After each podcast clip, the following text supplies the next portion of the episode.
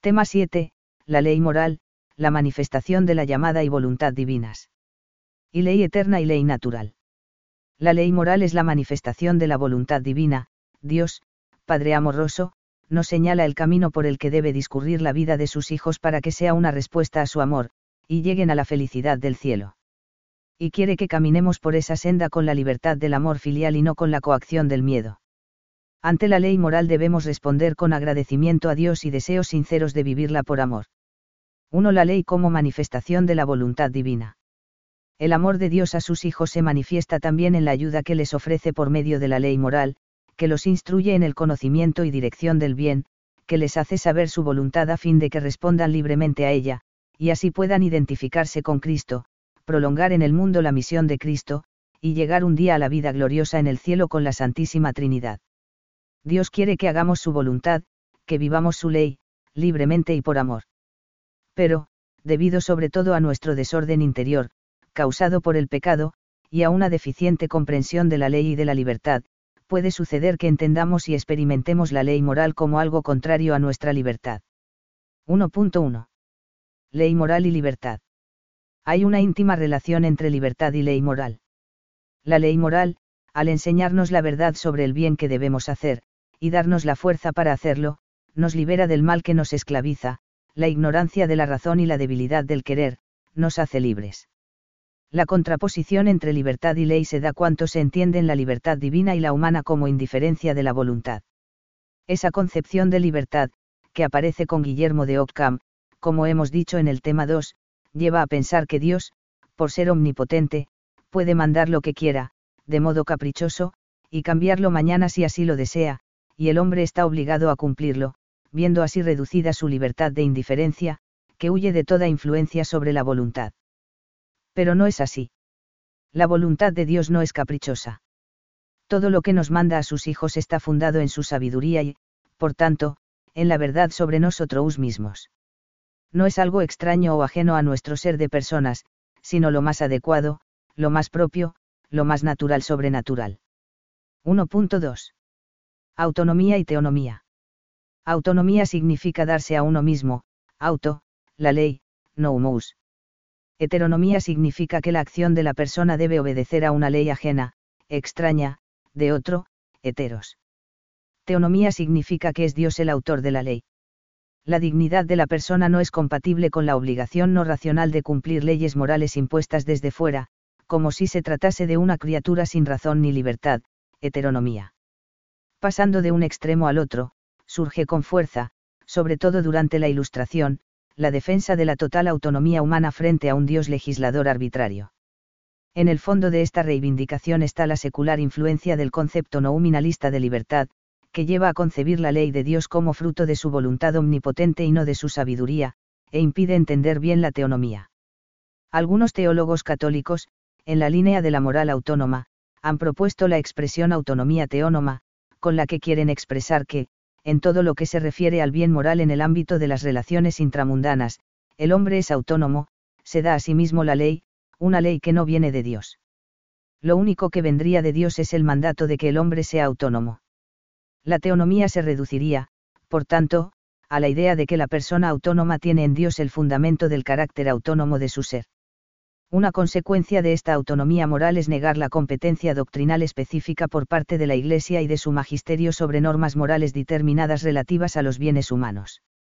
La ley moral no es heterónoma, en el sentido de que la vida moral no está sometida, a la voluntad de una omnipotencia absoluta, externa al hombre y contraria a la afirmación de su libertad, vs. N41. La ley moral es teónoma, proviene de Dios y en él tiene su origen. Pero, a la vez, es autónoma, en virtud de la razón natural, que deriva de la sabiduría divina, la ley moral es, al mismo tiempo, la ley propia del hombre. La justa autonomía de la razón práctica significa que el hombre posee en sí mismo la propia ley, recibida del Creador. Sin embargo, la autonomía de la razón no puede significar la creación, por parte de la misma razón, de los valores y de las normas morales, vs. N40. Por todo ello, la encíclica Veritatis Splendor propone como más acertada, para referirse a la ley moral, la expresión teonomía participada, la ley moral tiene a Dios como autor, teonomía, y el hombre, mediante su razón, participa de ella. Algunos hablan justamente de teonomía, o de teonomía participada, porque la libre obediencia del hombre a la ley de Dios implica efectivamente que la razón y la voluntad humana participan de la sabiduría y de la providencia de Dios, vs. N41. En los números que acabamos de citar, la encíclica Veritatis Splendor se refiere especialmente a la ley natural. Pero cuánto dice puede atribuirse a la ley moral en su conjunto y unidad, natural y sobrenatural. La ley divina, que se resume en Cristo, corresponde a nuestra estructura más íntima, porque estamos hechos a imagen de Cristo. Por eso es lo más natural sobrenatural para la persona, el camino de su perfección y felicidad, que en parte podemos conocer con nuestra propia razón. En este sentido es una ley nuestra, autonomía. 2. Naturaleza de la ley moral. La ley moral es obra de la sabiduría divina. Se la puede definir, en el sentido bíblico, como una instrucción paternal, una pedagogía de Dios. Prescribe al hombre los caminos, las reglas de conducta que llevan a la bienaventuranza prometida, proscribe los caminos del mal que apartan de Dios y de su amor. Es a la vez firme en sus preceptos y amable en sus promesas, CEC, N1950. Es obra de la sabiduría divina, no es fruto de una voluntad caprichosa y arbitraria, sino que ha sido sabiamente establecida por la inteligencia de Dios, que quiere nuestra felicidad, por eso puede ser reconocida por la razón humana, que, mediante la razón, participa de la sabiduría divina. 2.1. Moralidad y ley. La moralidad es la propiedad de los actos humanos por la que se ordenan o no a la consecución del bien o perfección de la persona y de su felicidad, y, por tanto, al amor a Dios. Los actos que están conformes con nuestra perfección son moralmente buenos. Los que van en contra de nuestro bien como personas son moralmente malos la moralidad no es algo arbitrariamente sobreañadido a los actos humanos por la voluntad divina, por la ley de Dios. El voluntarismo moral, consecuencia del concepto optimista de libertad, afirma que un acto es bueno porque está mandado por Dios. Para esta concepción, la moralidad es algo que no tiene nada que ver con la verdad del acto mismo, sino que depende de una voluntad que decide caprichosamente que ese acto es bueno o malo. Para el voluntarismo moral no existe la verdad moral, la verdad sobre el bien, a la que deben conformarse nuestras acciones. Solo existe el mandato, la decisión de la omnipotente voluntad divina, una decisión que no depende de su sabiduría, pues en tal caso la voluntad divina no sería totalmente libre. Para que una acción sea moralmente buena debe, en primer lugar, ordenarse al bien de la persona, por ejemplo, respetar la vida propia y ajena, amar a los padres, ayudar a los necesitados. En segundo lugar, es necesario que la persona que la realiza la dirija libremente a su verdadero fin, a Dios, haciéndola por amor a Él. Eso es lo que señala esencialmente la ley moral, que además se encuentra externamente revelada en la Sagrada Escritura y la tradición, custodiadas por el magisterio de la Iglesia. 2.2. Divisiones de la ley. La ley se divide en divina y humana, la divina se subdivide en natural y divino positiva, la humana, en civil y eclesiástica. A por ley divina se entiende la que tiene por autor a Dios. En un sentido previo y más amplio hablamos de ley eterna para referirnos a la misma sabiduría de Dios, en cuanto es el origen de toda ley. Dios nos ha dado la razón. Gracias a ella, participamos de la ley eterna, del plan de Dios, porque podemos conocerlo y amarlo y, así, gobernarnos a nosotros mismos, es lo que llamamos ley moral natural o simplemente ley natural. Además, Dios nos ha dado a conocer su ley eterna sobre todo, lo que se refiere al fin sobrenatural mediante la revelación.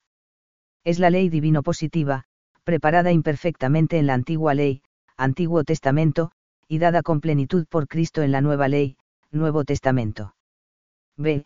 Por otra parte, Dios ha hecho a los hombres partícipes de su capacidad de gobernar a otros y, por tanto, de promulgar leyes humanas en orden al bien común. Hay dos tipos de leyes humanas la ley civil, que emana de la autoridad que se ocupa del bien temporal, y la ley eclesiástica, que procede de la jerarquía de la Iglesia. 3. La ley eterna. La ley eterna es el plan de Dios sobre la creación, para dirigir todas las cosas a su fin. Se identifica con la sabiduría y el amor divinos. Con su sabiduría y amor, Dios gobierna y dirige todas las cosas a su fin, que no es otro que el Plan 147 Divino de Salvación Universal, CF. F 1,4 a 6. Dios rige todas las cosas con su providencia, proveyendo los medios suficientes y sobreabundantes para que las criaturas consigan su fin.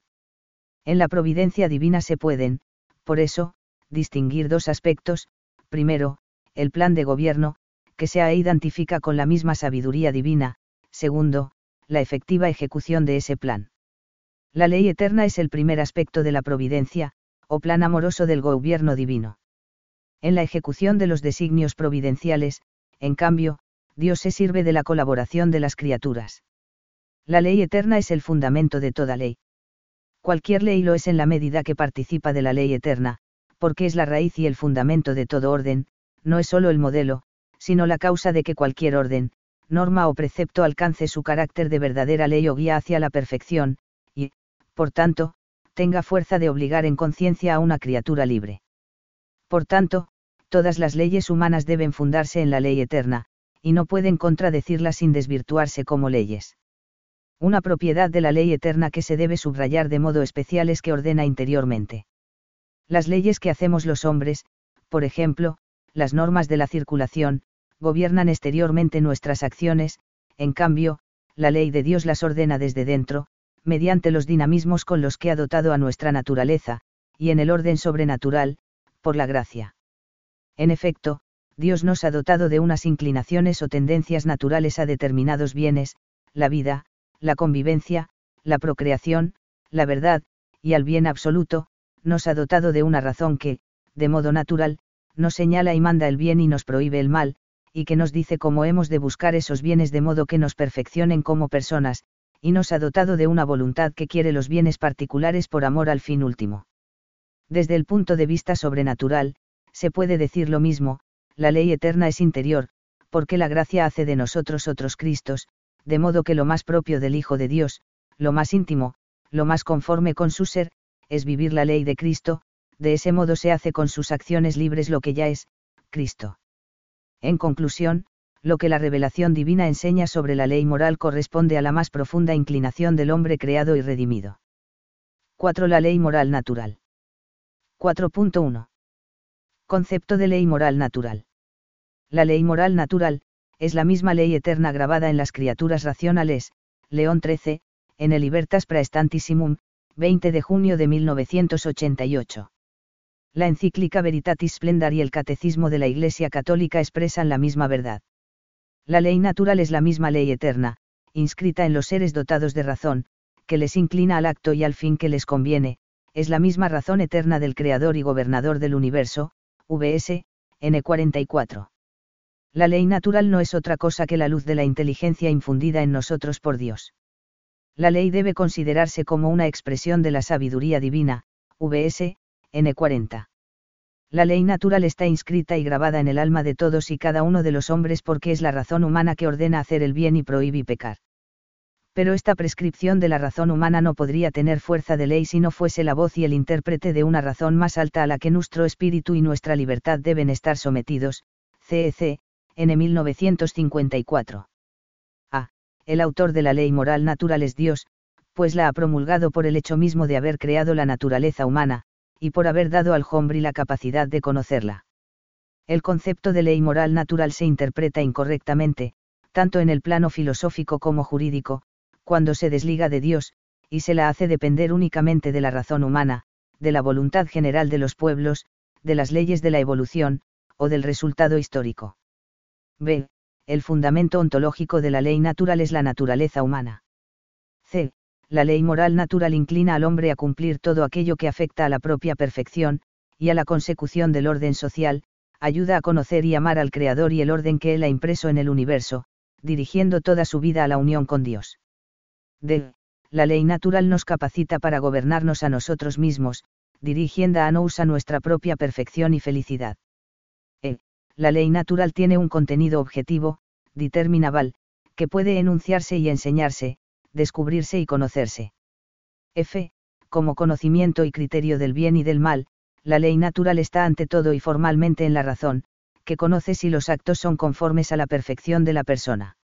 G pero la ley natural puede considerarse también como un dinamismo libre hacia la perfección. En este sentido, está en toda la persona, en el conjunto de sus inclinaciones naturales a conocer la verdad y amar el bien, sobre todo el bien absoluto. Es importante evitar un posible error, que consiste en concebir la ley natural como si fuera una ley física o biológica.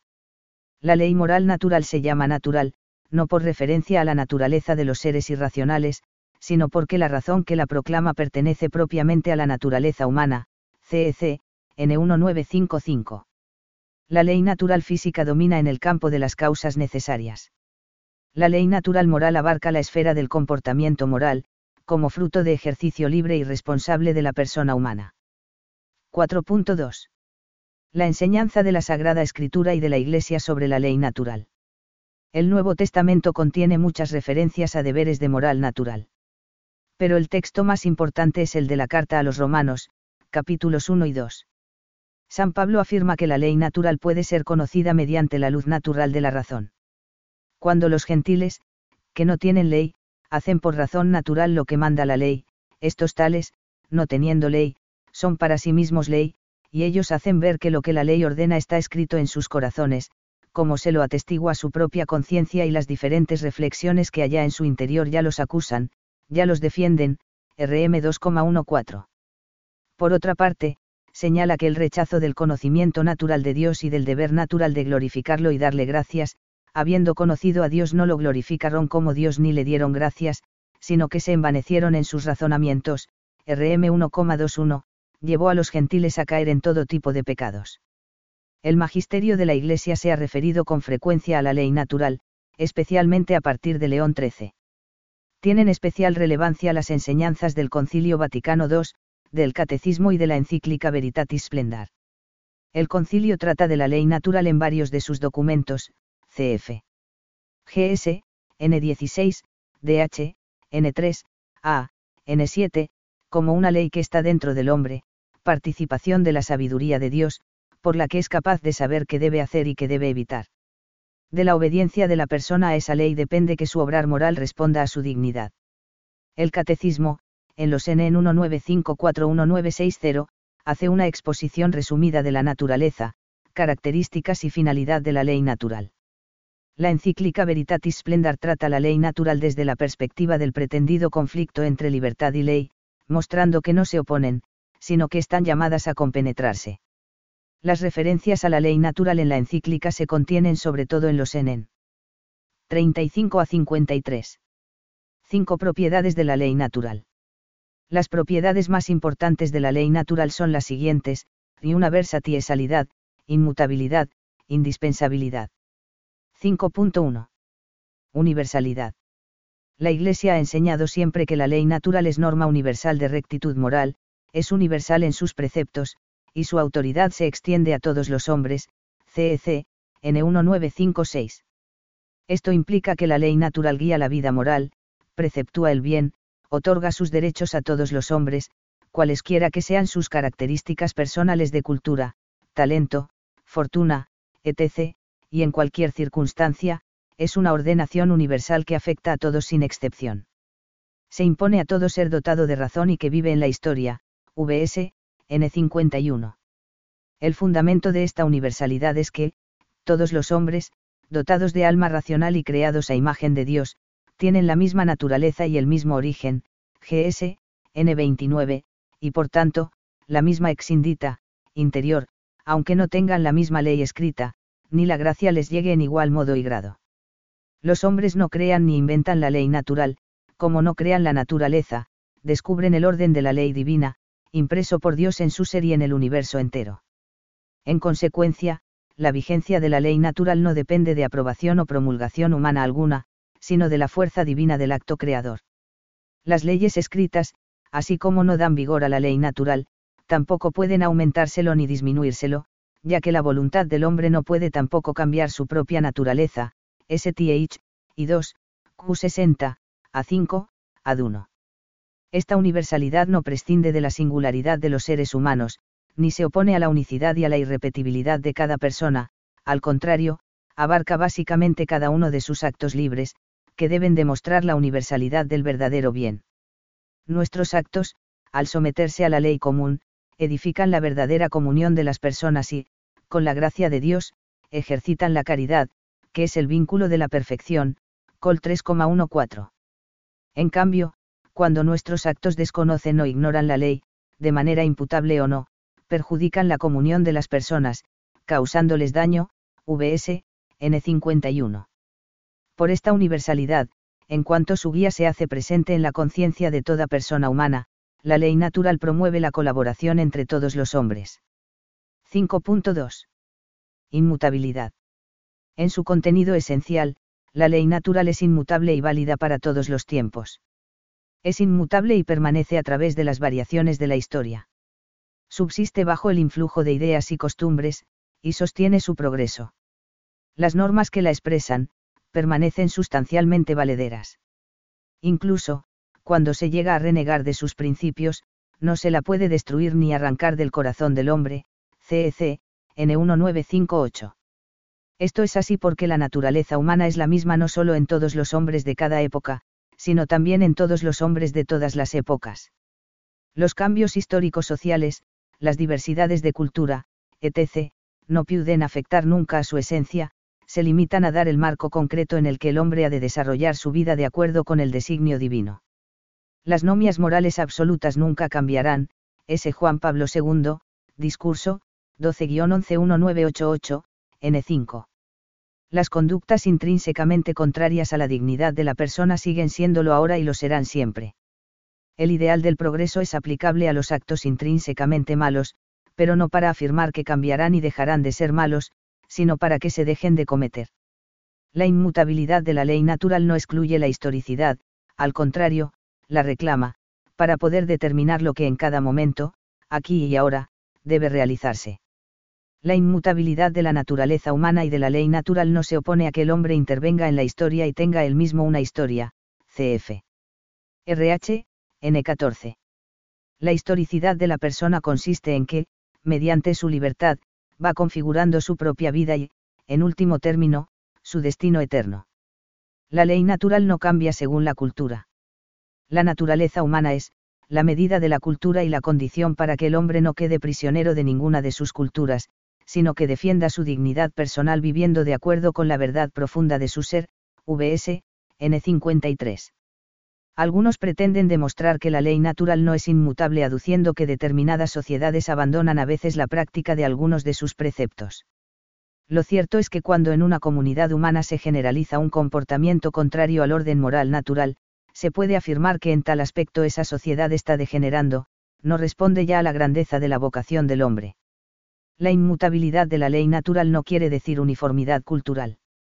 Precisamente porque la persona es histórica, las exigencias permanentes de la ley natural se pueden vivir de diverso modo en cada época y cultura, e incluso en la misma época. Hay muchos aspectos característicos de las diversas culturas que manifiestan la riqueza interior de los hombres, y que concretan el cumplimiento de la ley natural. Para no llegar a interpretaciones erróneas de la inmutabilidad de la ley natural, hay que recordar que no son lo mismo las normas morales que las formulaciones de esas normas morales. Veritatis Splendor afirma que es necesario, buscar y encontrar barra inversa a formulación de las normas morales universales y permanentes más adecuada a los diversos contextos culturales, más capaz de expresar incesantemente su actualidad histórica y hacer comprender e interpretar auténticamente la verdad, N53. 5.3. Indispensabilidad. De la perfección de la ley natural y del carácter intrínseco con que ordena la naturaleza humana, se sigue que no cabe, respecto a ella, dispensa ni epiqueya. Estos son conceptos aplicables solo a las leyes humanas, para salvar su posible imperfección, intentar dispensar en un caso de la ley natural, sería dispensar de la dignidad de su naturaleza, y aplicarla con epiqueya, una pretensión de corregir el plan de Dios inscrito en el ser mismo de cada hombre. 6. Contenido de la ley moral natural y posibilidad de su conocimiento. 6.1. Las primeras verdades de la ley moral natural. La persona humana, siempre que quiere y busca la verdad sobre lo que debe hacer, capta como evidentes, por medio del hábito natural de la sindéresis, las primeras verdades sobre el bien. La primera verdad moral que conocemos se puede formular así, el bien debe hacerse, el mar evitarse. Bajo la luz de este conocimiento evidente, y aplicando ULA a los bienes a los que tendemos de modo natural, la razón descubre los diversos preceptos particulares de la ley natural. ¿Cuáles son esos bienes a los que tendemos de modo natural, cuya búsqueda necesita ser regulada por la razón práctica. Los siguientes. La conservación y mejoramiento de nuestra vida material y espiritual. La transmisión de la vida a través de la unión con una persona del otro sexo. La convivencia con las demás personas, y la búsqueda de la verdad. Es fácil darse cuenta de que no podemos buscar estos bienes de cualquier manera. Por ejemplo, no podemos buscar el bien de la conservación de nuestra vida por medios injustos, porque no es el modo razonable de buscarlo, hacerlo así no es digno de la persona y no nos perfecciona como personas, es un modo inmoral de actuar. Hemos de buscar los bienes de tal manera que su búsqueda nos perfeccione desde el punto de vista moral. ¿Y quién determina esa manera de buscarlos? La razón práctica por medio del hábito natural de la sindéresis. ¿Y qué criterio sigue la sindéresis para decirnos cómo debemos buscar esos bienes? Esos criterios son los fines de las virtudes, que la razón conoce de modo natural, prudencia, justicia, fortaleza y templanza, cf. STH, 22, Q47, A6C. Podemos decir, por tanto, que la sindéresis nos manda buscar los bienes a los que tendemos de modo natural, de acuerdo con las virtudes. Si los buscamos así, actuamos de acuerdo con nuestra dignidad y nos perfeccionamos como personas, es decir, nos hacemos moralmente buenos. Más concretamente, la sindéresis nos dice que debemos buscar la conservación y mejoramiento de nuestra vida física y espiritual siempre de acuerdo con las virtudes, es decir, de modo prudente, justo, siendo fuertes ante las dificultades, con templanza, etc. Al mismo tiempo, nos hace ver también que no debemos atentar contra nuestra vida o nuestra salud. Que debemos transmitir la vida a través de la unión con una persona del otro sexo, de modo verdaderamente humano, es decir, viviendo las virtudes, el amor, que en este caso es amor conyugal y, por tanto, exclusivo y para siempre, la justicia, la fidelidad, la generosidad, la templanza, etc. Por eso advertimos que la fornicación, la violación o el adulterio son algo malo. Que debemos buscar la convivencia con las demás personas, la amistad, las relaciones sociales, económicas, políticas, etc., de acuerdo con las virtudes, tratando, sobre todo, de que esas relaciones sean justas. Por eso advertimos que no debemos atentar contra la vida de los demás o contra los bienes que les pertenecen, que no debemos mentir, injuriar, etc. Que debemos buscar la verdad, no solo la que necesitamos conocer para cumplir nuestras obligaciones profesionales, etc., sino sobre todo la que se refiere a nuestro deseo natural de conocer el sentido de la existencia, la verdad sobre Dios, es decir, la sabiduría. ¿Qué hace, por tanto, la sindéresis? Como acabamos de ver, la sindéresis, teniendo en cuenta las virtudes, capta y establece naturalmente las verdades morales más básicas de acuerdo con las cuales debemos buscar los bienes o fines a los que tendemos de modo natural, cf. Colom, E. Rodríguez Luño, A. 2001,328. Pero la sindéresis no solo manda buscar los bienes particulares, sino también y sobre todo el bien absoluto, y los demás bienes en relación con él. Cuando el hombre descubre por medio de la razón especulativa que el bien absoluto es Dios, entonces descubre esta verdad moral, se debe amar a Dios sobre todas las cosas. Por eso, el amor a Dios, aunque no sea el precepto más evidente, constituye el primer precepto de la ley natural, porque está en la base de todos los demás, una vez que se capta esta verdad moral, se convierte en fundamento de todas las verdades morales, y ella no es fundada por otra. Cuando el hombre se esfuerza en cumplir el precepto del amor a Dios, le es más fácil conocer y cumplir los demás, quien ama a Dios está naturalmente inclinado a amar con orden a sus criaturas, y pone empeño en utilizar sus capacidades, orientándolas al conocimiento y al amor de Dios. Aun cuando el cumplimiento de las normas morales suponga esfuerzo, el que ama a Dios las observa con gusto. Por el contrario, apartarse o negar a Dios conduce a la pérdida del sentido moral.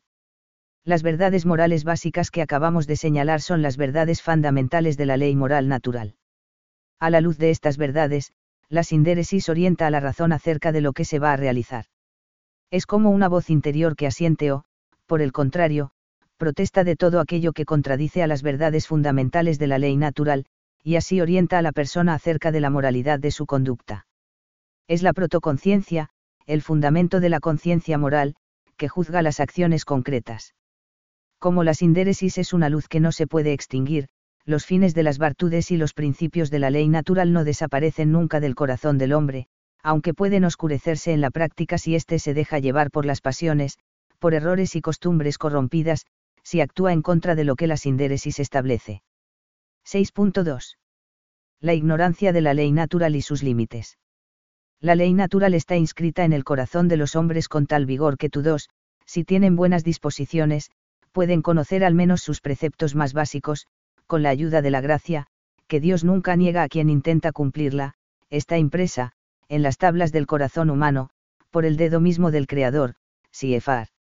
RM 2,14 a 15, y la sana razón humana, no oscurecida por pequeidos y pasiones, es capaz de descubrirla. Pío 11, NMIT Brennender Saarga, 14 y H1937. Todos los hombres tienen la capacidad de acceder al conocimiento de la ley natural en la medida en que es necesaria para su salvación, afirma Pío XII en la encíclica Humani Generis.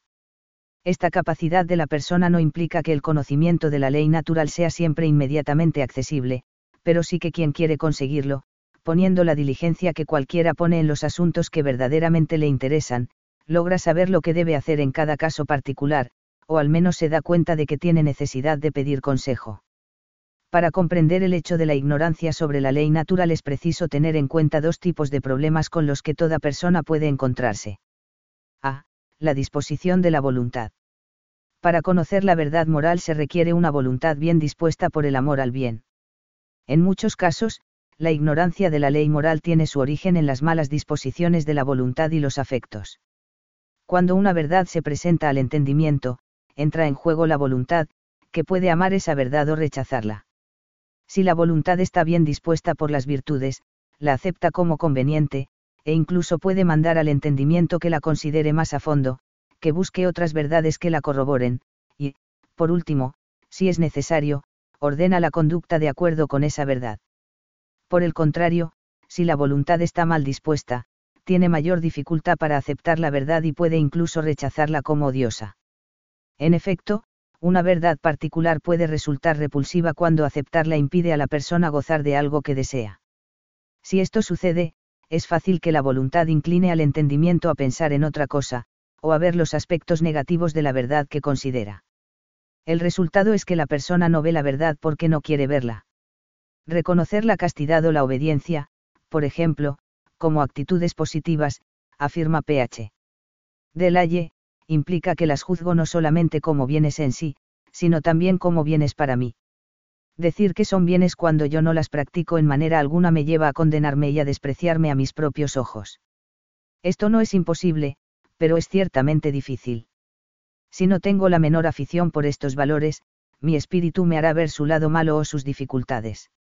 Frente al valor moral, un corazón puro lo apreciará, un corazón corrompido o soberbio lo contestará.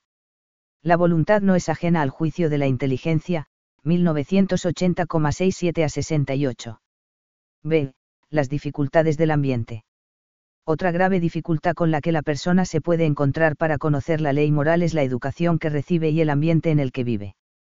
Si ese ambiente está plagado de ideas confusas y erróneas sobre Dios y el hombre, sobre el sentido de la existencia, la religión y la moral, la persona las recibe desde su infancia como si fueran verdaderas, y puede llegar a realizar acciones contrarias a la ley natural sin advertir su maldad. 6.3 la ley natural y la revelación 157. El hombre puede, por medio de su razón, conocer los contenidos o preceptos fundamentales de la ley natural, pero en el estado actual, de naturaleza caída, el conocimiento de la ley natural está tan debilitado que es moralmente necesario el auxilio de la revelación divina, para ser adquirido por todos, con facilidad, firmemente y sin error. Por eso, el contenido de la ley natural ha sido revelado por Dios en el Decálogo. De este modo, el creyente lo conoce también mediante un elemento externo o escrito, no ya por sola tradición de los hombres, sino otorgado por la misma sabiduría de Dios. El decálogo contiene la totalidad de los preceptos de la ley natural. En primer lugar, como precepto explícito que comprende en su raíz a todos los demás, está el amor a Dios y al prójimo. De modo también explícito, en cada uno de los diez mandamientos se promulgan las verdades fundamentales de la ley natural, nuestros deberes respecto a Dios, al prójimo y a nosotros mismos. De modo implícito, en el Decálogo se contienen otras verdades morales menos evidentes, que la Iglesia ha ido sancionando expresamente con su autoridad, la indisolubilidad del matrimonio, el deber de no cegar las fuentes de la vida, los deberes y derechos de los padres respecto a la educación de los hijos, el derecho de todos a la propiedad privada, etc. 6.4. Competencia del magisterio en el ámbito de la ley natural. Solo Cristo ha revelado al hombre plenamente su propia dignidad, el valor trascendente de su humanidad, el sentido último de su existencia. La Iglesia ahí tiene, por tanto, la entera verdad sobre el hombre, por eso, recordando las prescripciones de la ley natural, el magisterio eclesiástico ejerce una parte esencial de su función profética de anunciar a los hombres lo que son en verdad y de recordarles lo que deben ser ante Dios, Siefar. DH, N14, CEC, N2036. De ahí que el magisterio de la Iglesia sea intérprete auténtico de la ley natural. El magisterio de la Iglesia tiene la misión de interpretar la ley natural, porque, J. Jesucristo, al comunicar a Pedro y a los apóstoles su autoridad divina y al enviarlos a enseñar a todas las gentes sus mandamientos, los constituía en custodios y en intérpretes de toda ley moral, es decir, no sólo de la ley evangélica, sino también de la ley natural, expresión de la voluntad de Dios, cuyo cumplimiento fiel es igualmente necesario para salvarse, HV, N4. 6.5. Los cristianos y la ley natural. Los cristianos que gozan de la certeza de la fe sobre el contenido de la ley moral natural deben procurar que ésta informe la sociedad. Los cristianos cuentan con esta grandísima ayuda, que refuerza con garantía divina su conocimiento del orden moral natural. Esto comporta la responsabilidad de esforzarse para que, la ley divina quede grabada en la ciudad terrena, GS, N43. A este propósito, el Concilio Vaticano II ha querido resaltar especialmente la responsabilidad de los laicos, el Señor desea dilatar también su reino por mediación de los fieles laicos. Deben pues los fieles conocer la naturaleza íntima de todas las criaturas, su valor y su ordenación a la gloria de Dios, LG, N36.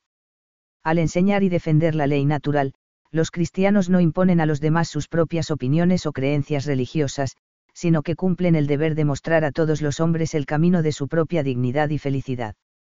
Algunas corrientes de pensamiento laicista afirman que, cuando los católicos defienden la vida del no nacido, la indisolubilidad del matrimonio, la moralidad pública, etc., están tratando de imponer su fe al resto de la sociedad. En realidad, se trata de un sofisma, porque no son cuestiones confesionales, sino de moral natural, ante las que no cabe abstenerse por un falso respeto a las opiniones de los demás, sería un fraude hacia esas mismas personas, cf.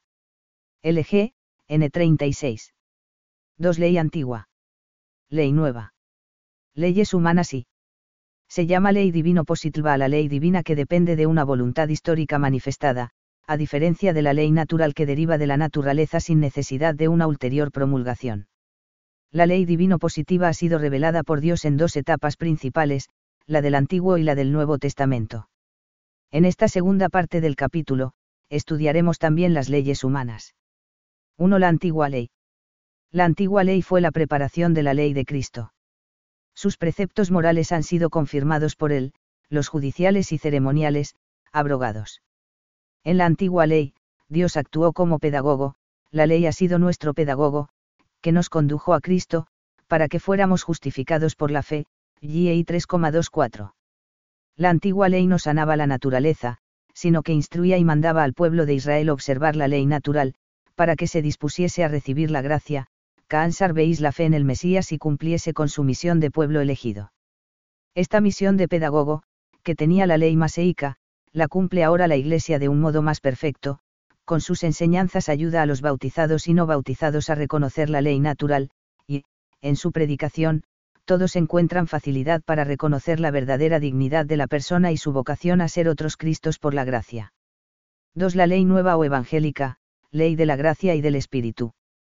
2.1. Naturaleza de la nueva ley. La ley nueva o ley evangélica es la perfección aquí abajo de la ley divina, natural y revelada.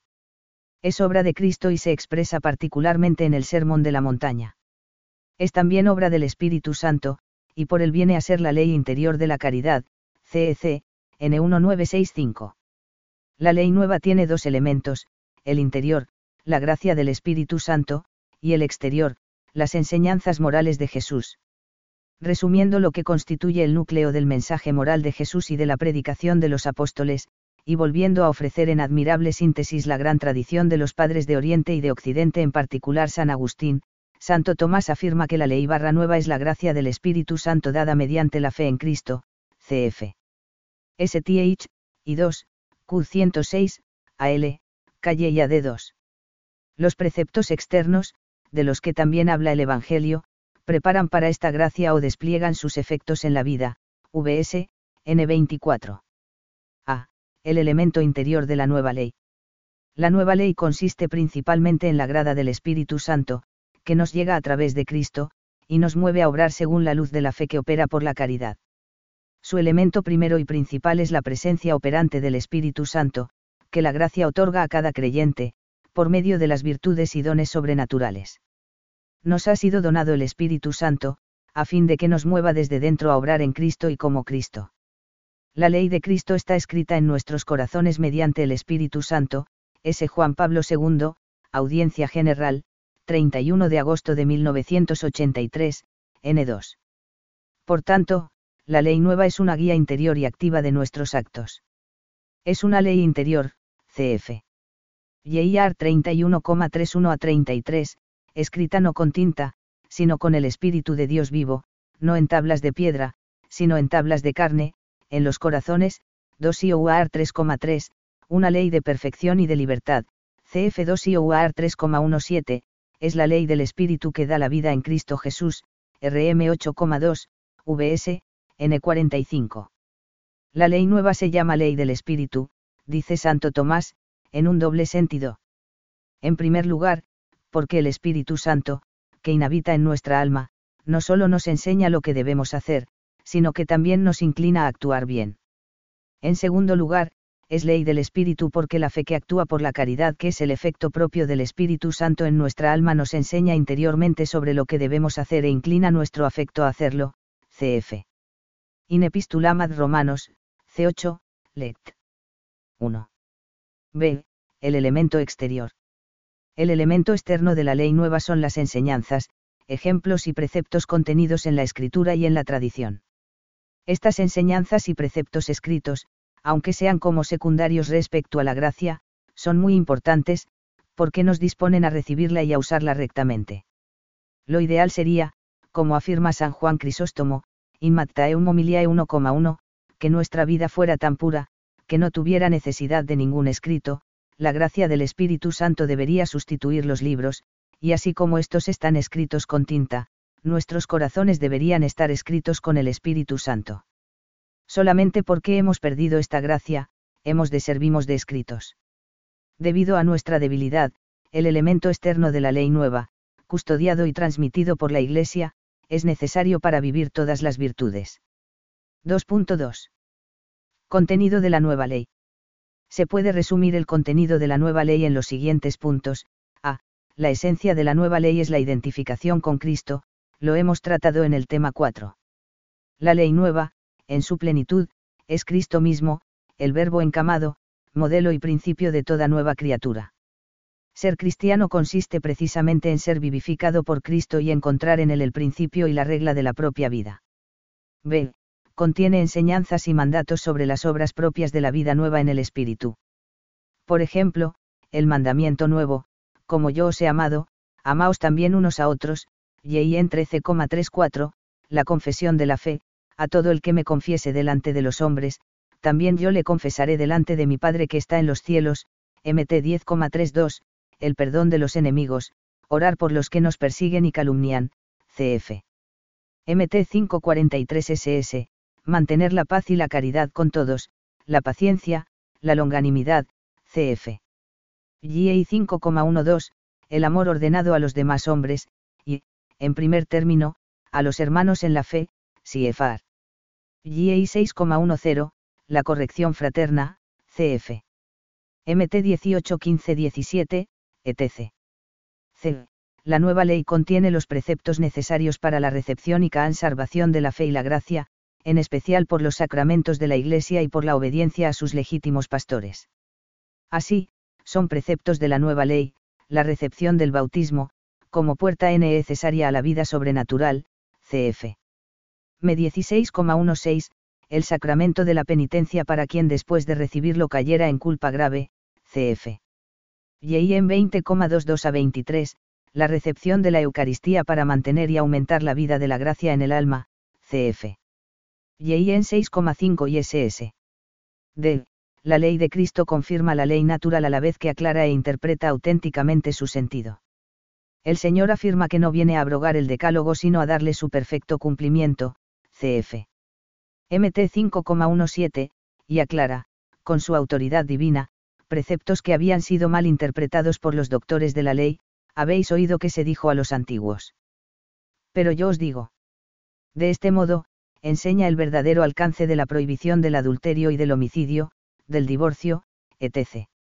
CF. MT 521 SS. 2.3. La ley nueva, ley evangélica, ley de amor, de gracia y de libertad. La ley nueva es llamada ley de amor, porque hace obrar por el amor que infunde el Espíritu Santo más que por el temor, ley de gracia, porque confiere la fuerza de la gracia para obrar mediante la fe y los sacramentos, ley de libertad, cf. Esti 1,25, 2,12, porque nos libera de las observancias rituales y jurídicas de la antigua ley, nos inclina a obrar espontáneamente bajo el impulso de la caridad y nos hace pasar de la condición del siervo que ignora lo que hace su Señor, a la de amigo de Cristo, porque todo lo que he oído a mi Padre os lo he dado a conocer, y en 15,15, o también a la condición de hijo heredero, cf. GI 417.21-31, RM 8,15, CEC, N1972. La nueva ley es ley de amor porque consiste esencialmente en la caridad, que lleva a amar a Dios y al prójimo con amor sobrenatural, haciendo del amor la regla y el principio de todos los actos, cf. Y en 13,34. Pero sobre todo la ley nueva es ley de amor porque es fruto del amor paterno de Dios por nosotros, que nos creó en Cristo por amor, y que le llevó a entregar por nosotros a su propio Hijo, cuando aún éramos pecadores. Nosotros amamos, porque Él nos amó primero, LJN 4,19.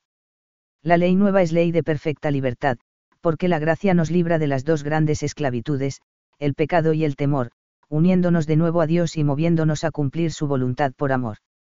La ley nueva es la ley definitiva. Al hacernos partícipes de la vida divina, ya en este mundo, nos introduce en el fin verdadero de la vida humana, que es la unión con la Trinidad.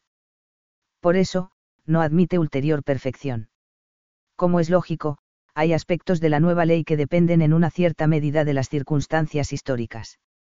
Sin embargo, nunca cambiarán sus principios, en particular el doble precepto de la caridad.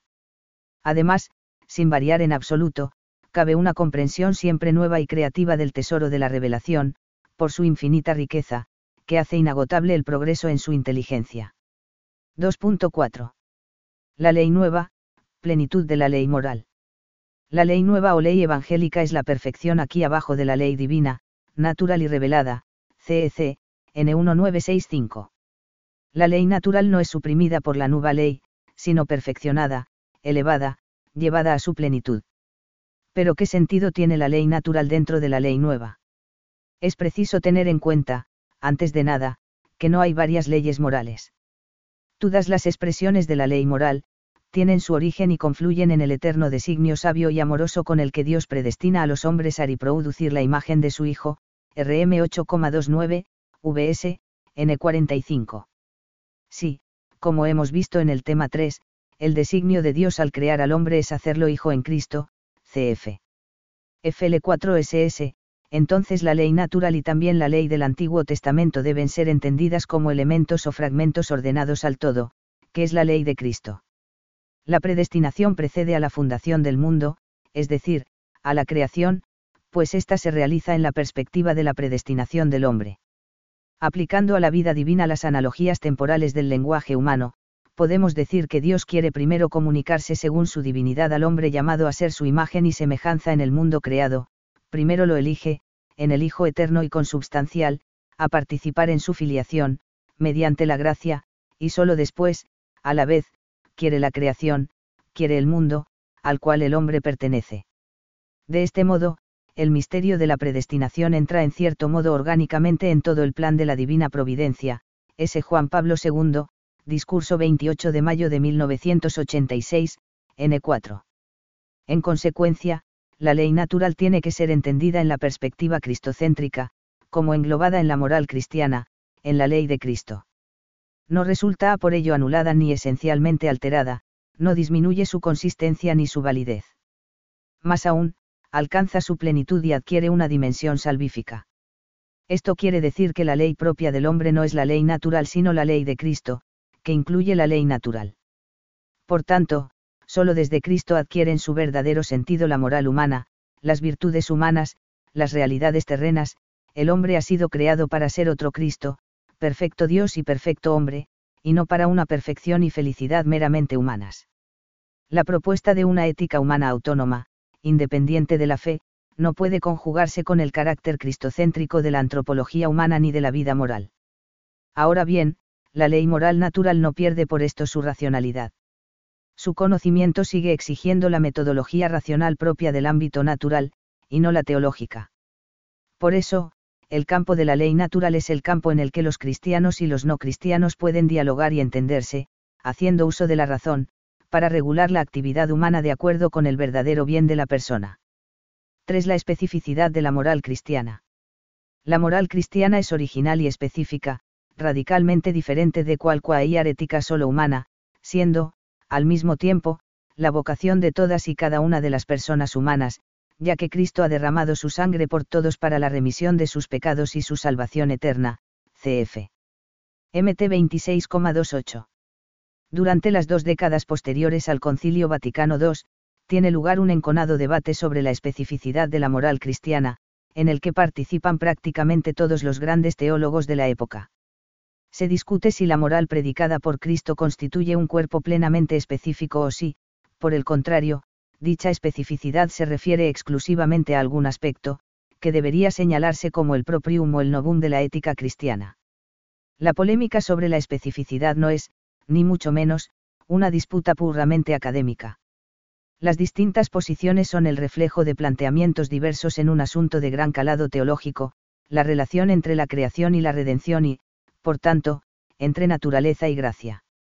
De la respuesta a esta cuestión dependen las posiciones sobre otros temas tan importantes como la comprensión del fundamento cristológico de la moral cristiana y, en consecuencia, la articulación de la ley natural y la ley de Cristo, la relación naturaleza-persona y, por tanto, la concepción de la ley natural, el estatuto de la razón práctica y de su autonomía, el vínculo entre razón y fe, el papel de la Sagrada Escritura como fuente de la moral, la autoridad del magisterio en cuestiones morales que se refieren al obrar intramundano, etc. A. Especificidad reducida al ámbito trascendental. Una de las posiciones más importantes en el debate fue la de los moralistas que adoptaron el modelo de la moral autónoma. Este modelo divide la moralidad en dos ámbitos, el trascendental, el de la intencionalidad cristiana, y el categorial, el de la moral meramente humana, otros autores hablan de un etos de salvación y un etos mundano. Lo específicamente cristiano se encontraría solo en el ámbito trascendental o de salvación, es la fe en la salvación ofrecida por Cristo. En cambio, en el ámbito categorial o de la moral natural no habría normas específicamente cristianas operativas universalmente válidas, ya que la fuente de las normas categoriales ultramundanas es la razón autónoma del sujeto. La fe no cambiaría nada en este ámbito. De hecho niegan que en la revelación haya normas de ese tipo. Esta separación entre el ámbito de la fe y el de la razón, lleva a cuestionar la autoridad del meilla histerio de la Iglesia en todo lo relativo a la ley natural. B plena especificidad de la moral cristiana. El planteamiento de otros muchos autores, que afirman la especificidad de la moral cristiana en su conjunto, puede sintetizarse del siguiente modo. La moral cristiana es específica respecto a la moral simplemente humana y a cualquier otra moral porque en el cristiano existe una novedad ontológica, la gracia de Cristo, por la que participa en la vida divina. La transformación ontológica hace del hombre caído un hombre nuevo, un hijo de Dios. El cristiano cuenta con un nuevo organismo sobrenatural, la gracia, las virtudes y los dones del Espíritu Santo, que elevan las virtudes humanas, en correspondencia con el fin sobrenatural al que está destinado, que lo habilita para ser en el mundo otro Cristo. B. la aceptación por parte del hombre de la obra de Dios creador y redentor implica un nuevo estilo de vida, una nueva manera de comportarse y, por tanto, una nueva moral. Esto es exigido por el vínculo entre el ser y el obrar, en cuanto este último revela y realiza al mismo ser, la novedad que caracteriza al cristiano como criatura nueva en Cristo no puede dejar de reflejarse en la novedad del obrar. C. La moral cristiana no es específica solo en lo que se refiere al ámbito de la vida propiamente sobrenatural, sino a toda la vida del cristiano, que es a la vez natural y sobrenatural, humana y divina, de modo semejante a cómo Cristo es perfecto Dios y hombre perfecto. D. La ley natural y la ley nueva son ley divina para el hombre, la ley natural, por tanto, no se puede entender como un ámbito autónomo respecto a la ley nueva. Tanto la ley natural como la antigua ley y la ley nueva tienen su origen, en el eterno designio sabio y amoroso con el que Dios predestina a los hombres a reproducir la imagen de su Hijo, RM 8,29, VS, N45. La ley de Cristo, que es la ley perfecta, asume, por tanto, toda la ley natural. D. Las motivaciones generales del obrar hacen necesariamente de la moral cristiana una moral específica. Las intenciones sobrenaturales, la intención de fe, de esperanza y de caridad, determinan las acciones concretas, no toma las mismas decisiones una persona que tiene fe y que es movida por la caridad y la esperanza de la visión de Dios, que una persona que desconoce la fe. Incluso aunque externamente realicen dos haces a ellas idénticas, no son idénticas, porque el elemento esencial de la acción es el interior. El, la especificidad de la moral se refiere también a los contenidos concretos del obrar. El Nuevo Testamento proporciona, de hecho, normas concretas operativas, que regulan la acción concreta, universalmente válidas, unas accesibles a la razón, y otras no. El fundamento de la moral cristiana se encuentra en la fe y en la gracia. Aunque algunos valores y normas cristianas puedan ser descubiertos por la razón, adquieren una nueva dimensión por el hecho de ser revelados por Dios. La Iglesia tiene el poder recibido del Señor de enseñar todo lo que se refiere a la ley de Dios natural o positiva. 4. Las leyes humanas la condición social de la persona hace necesaria la existencia de la autoridad y las leyes humanas, civiles y de la Iglesia. La autoridad humana es algo querido por Dios con la naturaleza de la persona, de modo análogo a cómo es querida la autoridad paterna. Para llevar a cabo la función de gobierno, la autoridad necesita las leyes. La ley es, la ordenación de la razón dirigida al bien común y promulgada por aquel que tiene el encargo de cuidar de la comunidad, STH, y 2, Q90, a4. Ordenación de la razón quiere decir que la ley es fruto del conocimiento racional de lo que es bueno para la persona y para el bien común, y no de una voluntad caprichosa y arbitraria. Dirigida al bien común. Las leyes civiles se dirigen al bien común temporal, las leyes de la Iglesia al bien común sobrenatural. Promulgada por la autoridad, porque la ley obliga a cumplir lo que ordena, y eso requiere que sea conocida y, por tanto, promulgada, además debe ser establecida por la autoridad legítima, ya que solo a ella le corresponde determinar las concreciones del bien común. 4.1. El deber moral de cumplir las leyes humanas. El deber de cumplir las leyes humanas no radica en el poder de la autoridad humana, sino en su participación en la ley natural y, en último término, en la ley eterna. Las leyes humanas pueden participar de la ley natural de dos modos. Directo, cuando se limitan a consignar lo que establece la ley natural. Indirecto, a modo de determinación de algunas conclusiones de la ley natural, conveniente según las circunstancias concretas de cada sociedad, por ejemplo, exigencias del salario justo, etc. Naturalmente, las leyes humanas no tienen en uno y otro caso el mismo valor. La ley humana que recoge la ley natural de modo directo, tiene la misma fuerza moral que esta última, de modo que cuanto preceptúa seguiría vigente en conciencia aun cuando la ley humana no lo recogiese. En el segundo caso, la ley humana rige solo en el ámbito del mandato y la promulgación de la legítima autoridad. A. Las leyes humanas deben cumplirse si son justas. Las condiciones para que una ley sea justa son que provenga de la legítima autoridad, dentro del ámbito de sus atribuciones. Que se ordene al bien común, en su dependencia del bien divino es injusta cualquier norma que se oponga a la ley natural o a la ley divino positiva. Que reparta cuando sea el caso las cargas necesarias al bien común de modo proporcional, cumpliendo la justicia distributiva. B. Las leyes injustas no son propiamente leyes, y no obligan de por sí en conciencia. De todos modos, la actitud de vida ante la ley injusta varía según el modo en que contraría el bien común. Si la ley injusta ordena algo directamente contrario a la ley natural, no solo no obliga en conciencia, sino que la conciencia recta obliga a desobedecerla. Si la ley injusta no se opone directamente a la ley natural, no existe el deber de cumplirla, pero tampoco es necesario desobedecerla. Es más, puede ser un deber vivirla en ciertas circunstancias, por ejemplo, si no seguirla produce un mayor daño al bien común, por escándalo o por algún otro motivo. 4.2. Las leyes civiles. A. El ámbito de las leyes civiles. El ámbito de las leyes civiles es el del bien común temporal, que no es solo el bien material, sino, el conjunto de aquellas condiciones de la vida social que permiten a los grupos y a cada uno de sus miembros conseguir más plena y fácilmente su propia perfección, GS, N26. No les corresponde la tarea de promover y defender los aspectos de la persona y de la sociedad que se refieren a su fin último sobrenatural. El catecismo resume las exigencias del bien común en tres elementos esenciales. El respeto a la persona en cuanto total. En nombre del bien común las autoridades están obligadas a respetar los derechos fundamentales e inalienables de la persona humana. La sociedad debe permitir a cada uno de sus miembros realizar su vocación. En particular, el bien común reside en las condiciones de ejercicio de las libertades naturales que son indispensables para el desarrollo de la vocación humana, derecho a actuar de acuerdo con la recta norma de su conciencia, a la protección de la vida privada y a la justa libertad, especialmente en materia religiosa, CEC, N1907. El bienestar social y el desarrollo del grupo mismo. El desarrollo es el resumen de todos los deberes sociales.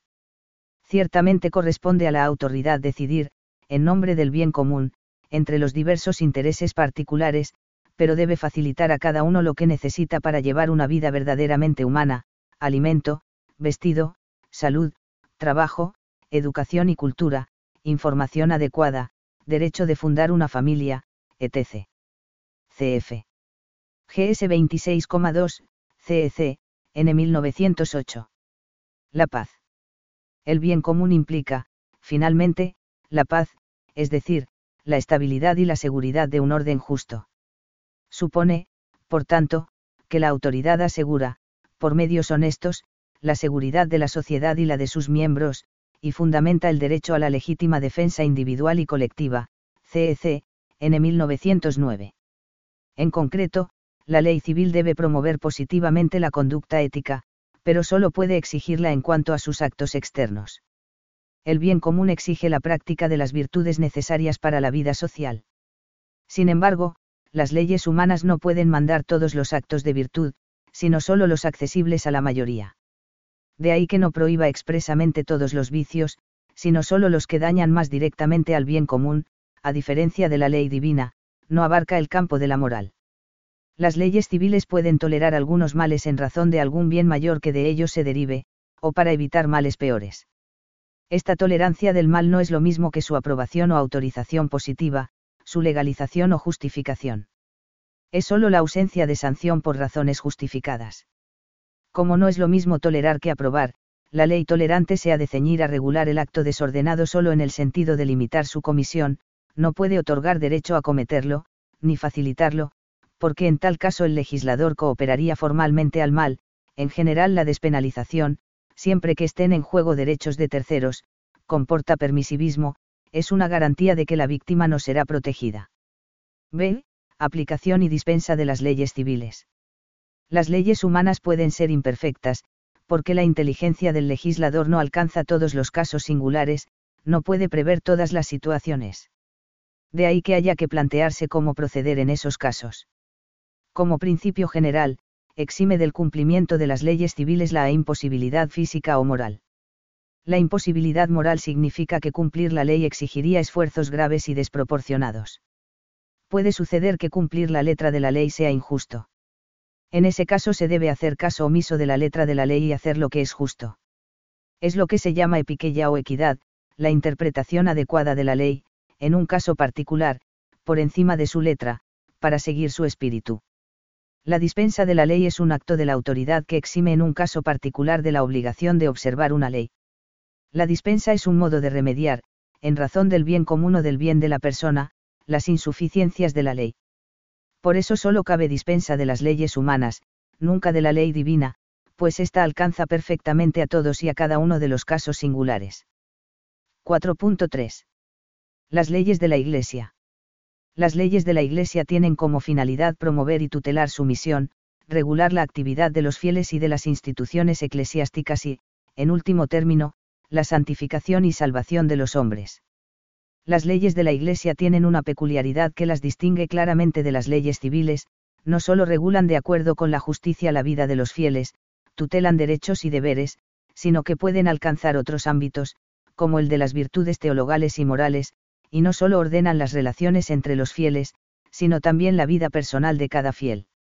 La razón de esta peculiaridad es que el fin de la Iglesia no es el bien común temporal, sino la salvación.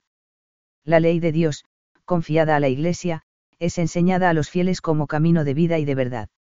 Los fieles, por tanto, tienen el derecho, cf.